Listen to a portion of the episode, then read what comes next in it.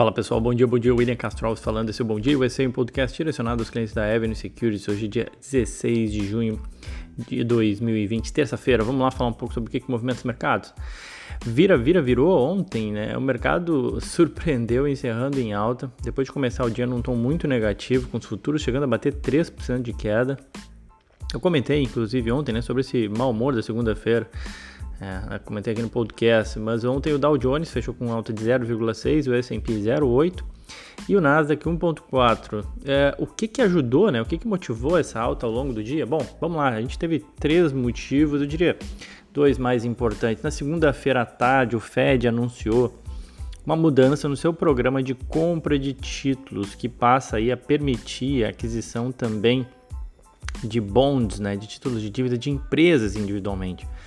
Anteriormente, o programa ele abrangia apenas fundos negociados em bolsos ETFs. Né? Com esse novo passo né, do Fed, é esperado que outros bancos centrais também façam movimentos similares. A gente já teve notícias, já vou comentar sobre o Banco do Japão também, garantindo aí a liquidez do mercado financeiro. Mas essencialmente a interpretação foi essa, que em última instância o Fed vai sustentar liquidez e vai uh, trazer estímulos, digamos assim, para sustentar o mercado. E isso foi visto de uma forma muito positiva. Segunda notícia que também foi importante para ajudar esse, essa virada do humor aí foi que o Departamento de Comércio dos Estados Unidos ele flexibilizou as regras impostas aí para as companhias americanas uh, na questão de compartilhar informações sobre o novo padrão de tecnologia 5G com a chinesa Huawei.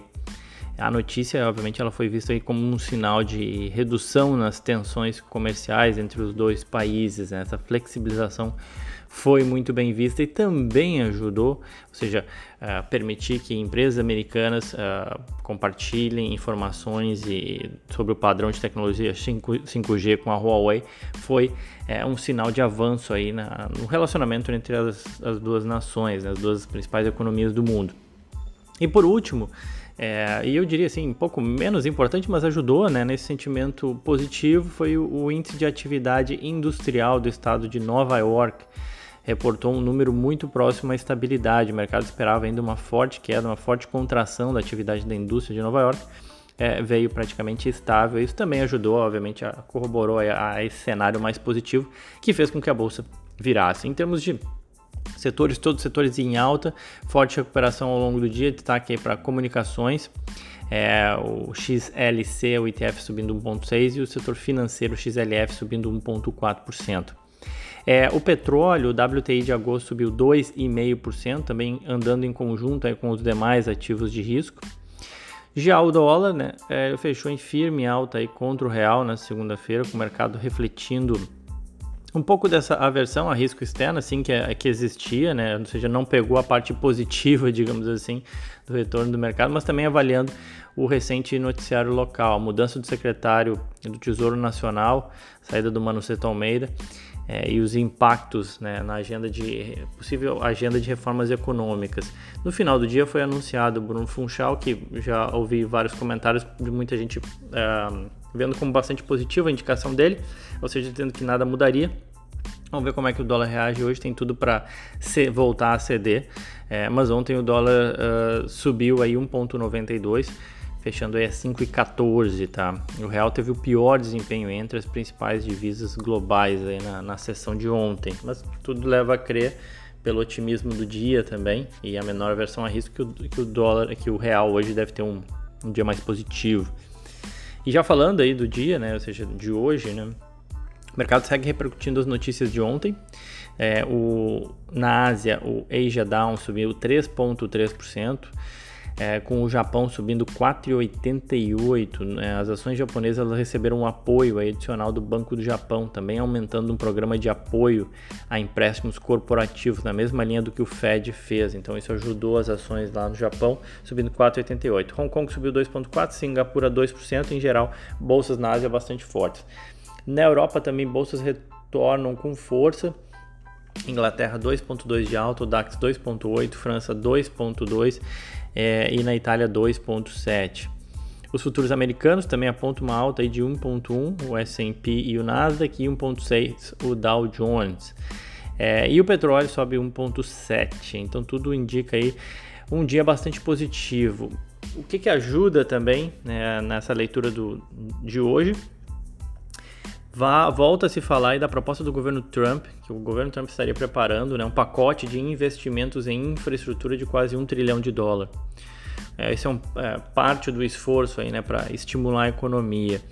É, a notícia da Bloomberg que fala que o relatório teria, é, na sua versão preliminar, né, reservaria a maior parte do dinheiro para projetos de infra tradicional, como estradas, pontes, Uh, mas também tem recursos aí destinados para infra de sem fio, né, de 5G, banda larga rural e outros, outros pontos aí de tecnologia.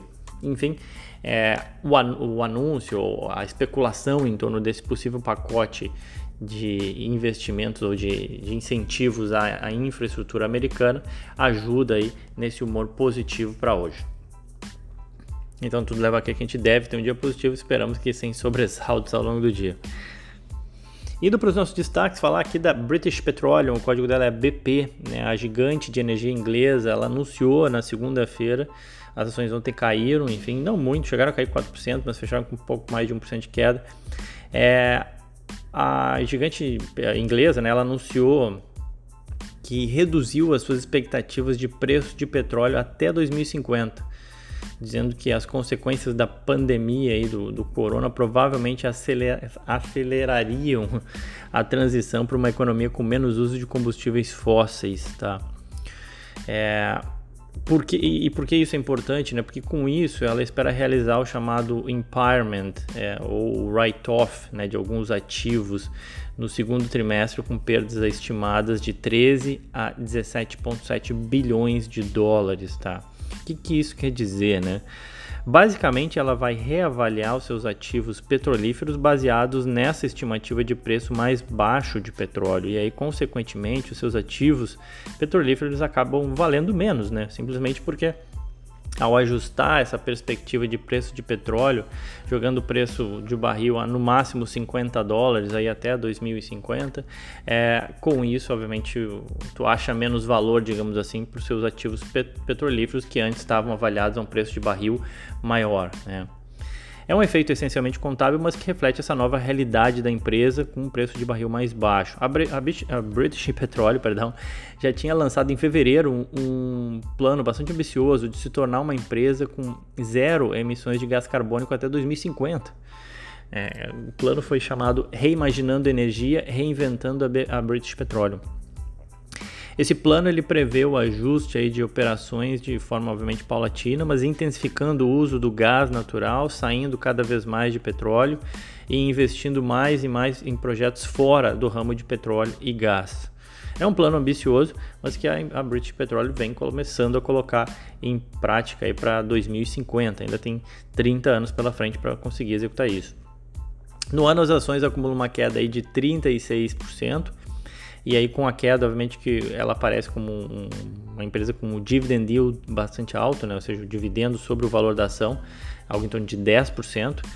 Vale lembrar que dificilmente os dividendos devem se repetir na mesma magnitude esse ano, então tenderiam a cair sim. E a empresa vale 82 bilhões de dólares na bolsa americana. É, uma outra ação que pode sofrer hoje é a Apple, código, vocês conhecem, a APL, a Comissão Europeia anunciou na terça-feira que está lançando uma investigação antitrust sobre as regras da Apple Store e da Apple Pay. Segundo a autoridade europeia, parece que a Apple teve o papel aí de guardião. Na verdade, a, a expressão usada foi gatekeeper, né? Basicamente, ela controla o portão, é, a entrada, digamos assim, da distribuição de aplicativos e conteúdo aos usuários dos dispositivos da Apple. E aí, segundo as autoridades europeias, eles falam que nós precisamos garantir que as regras da Apple não distorçam a concorrência nos mercados em que a Apple está competindo com outros desenvolvedores de aplicativos, né? como, como nos serviços de streaming de, de música, por exemplo, ou da Apple Books. É, então a União Europeia decidiu examinar as regras da Apple Store e da Apple Pay também para ver se está em conformidade com as regras de concorrência da União Europeia, mais uma grande empresa aí sendo uh, tendo o escrutínio, digamos assim, das autoridades europeias sobre a questão concorrencial, tal qual o Facebook teve. Agora a Apple pode ser que isso faça preço nas ações, fica ligado. E vamos lá na nossa série Desconhecidas e Lucrativas, ou talvez nem tanto desconhecidas, mas esquecidas e lucrativas, né? Essa semana eu vou fazer essa sequência abordando empresas que não estão na mídia, mas que, são, que não são vedetes ou queridinhas também, né, no momento, mas que nem por isso deixam de ser empresas lucrativas. Vale lembrar né, que os ativos citados aqui eles não são recomendações e todo investimento deve respeitar o perfil de risco do investidor. Ontem eu falei de uma transportadora, né, algo super comum, super fácil de entender, a Old Dominion Freight Line. Hoje eu vou falar da Otis Elevator Company, a Otis, né? Eu acho que vocês já, já devem conhecer, por isso que eu digo que ela não é tão desconhecida, mas talvez esquecida, né? O código dela é OTIS, Otis, né? Que é um business mais sem graça, né, do que elevador ou escada rolante, né? Não tem nada de novo, não tem nada de muito tecnológico, inovador ou disruptivo, né? Pois é, mas essa empresa, a Otis é, de Connecticut, ela tem 167 anos de atuação. 69 mil funcionários espalhados aí por mais de 200 países. Ela movimenta cerca de 2 bilhões de pessoas por dia. Então são números realmente que impressionam né, pela diversidade geográfica. Né? E essa presença pelo mundo fornece uma grande diversidade geográfica de, de receitas, né? que acaba sendo uma segurança em momentos de, de tensões em um ou outro ponto do globo. Né? Deixa ela menos dependente de um único mercado. A, a Otis Elevator ela é resultado de um spin-off, né? ela saiu né, da United Technologies, que se fundiu com a Raytheon Tech. E aí desmembrou-se algumas áreas, uma delas é a Otis Elevador. Tem a Carrier, é, Carrier Ar-Condicionado também, Carrier. Uh, por isso, se vocês forem procurar mais informações da Otis, vocês não vão encontrar tanto porque ela estava junto né, da United, fazia parte desse conglomerado da United Technologies. Então, é, para quem quiser mais informações sobre a, a, Otis Elevator Company, eu sugiro visitar o site de RI da empresa. Tá? É, falando um pouco dos números, a empresa tem apresentado um crescimento de receita típico de um mercado maduro. Aí a receita cresce em média 1% aí nos últimos 10 anos, tá? é bem pouco, né? mas a gente está falando de receitas de 13 bilhões de dólares por ano. É pouco sim, mas é estável. Uh, o seu foco tem sido cada vez mais em aumentar a base de elevadores instalados, ainda que com margem menor, é verdade. Então, ela abriu mão de margem nos últimos anos, fazendo parte dessa estratégia né, da empresa em, em ganhar mais com os serviços e a manutenção dos elevadores instalados. Ou seja, ela baixa o preço do elevador, consegue assim ser competitiva instala o elevador e uma vez instalado, né, tu não consegue trocar o elevador do dia para noite, não é algo tão simples assim. E aí ela foca na manutenção e serviços. É, nos últimos anos ela veio perdendo margem com essa justificativa. Atualmente já 57% das receitas da empresa vem de serviços e em termos de lucro operacional, a parte de, a parte de serviços já representa 80% do resultado da Otis. O serviço de manutenção ele tem uma retenção muito grande, cerca de 93%, tá? Então essa é a ideia da Otis, né? Uma vez instalado, dificilmente ela perde muito seus clientes, né? Que ela consegue aí oferecer serviço de manutenção e isso acaba virando um fluxo de caixa ao longo de diversos anos. Uh, os prédios eles não têm uma, uma, uma, tradição de mudar de forma muito corriqueira o serviço de manutenção, até por uma questão de confiabilidade, conhecimento de equipamento, segurança e por aí vai. Outro ponto é que o crescimento da urbanização no, no, mundo como um todo, e especialmente da China, tem gerado uma força motriz aí por trás de qualquer tese de crescimento da empresa. Atualmente, a China representa 63% das vendas de novos equipamentos de elevadores e escadas volantes no mundo. Tá? Então, quando você olha os números de novos equipamentos instalados nos últimos anos, grande parte ocorreu na China. E a ideia é que nos próximos anos eles possam é, passem a representar né, uma geração de caixa nessa prestação de serviços. É, tanto é que até agora tem tido uma taxa de conversão muito boa na China de 90%, ou seja, 90% dos clientes que compraram elevadores ou escadas volantes da Otis na China tendem a contratar o serviço de manutenção deles. Obviamente que, como qualquer empresa, existem desafios e nada garante que a sua estratégia vá dar certo. É, eu falo também porque uh, as ações uh, da empresa, desde o spin-off em abril agora, né, as ações acumulam já uma alta de 24%, mostrando que o mercado tem identificado valor na empresa. Tá? Então, apesar de ser uma desconhecida ou esquecida, ela é, tem, é uma empresa assim, lucrativa e também as suas ações têm mostrado um bom desempenho na bolsa.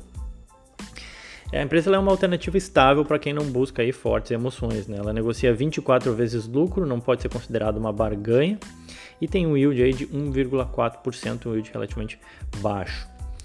É, e lembrando então, né, pessoal, de novo, vou comentar alguns pontos positivos, mas toda decisão de investimento fica a cargo do investidor e deve seguir o seu perfil de risco. Essa foi a Otis Elevator Company, num, num segmento bastante, eu diria, sem graça, mas enfim, extremamente gerador de caixa, que são os elevadores e escadas rolantes, especial as manutenções que a empresa presta, tá bom? Amanhã eu venho com mais uma desconhecida e lucrativa, espero que vocês tenham gostado. Fico por aqui então, pessoal. Era isso, aquele abraço.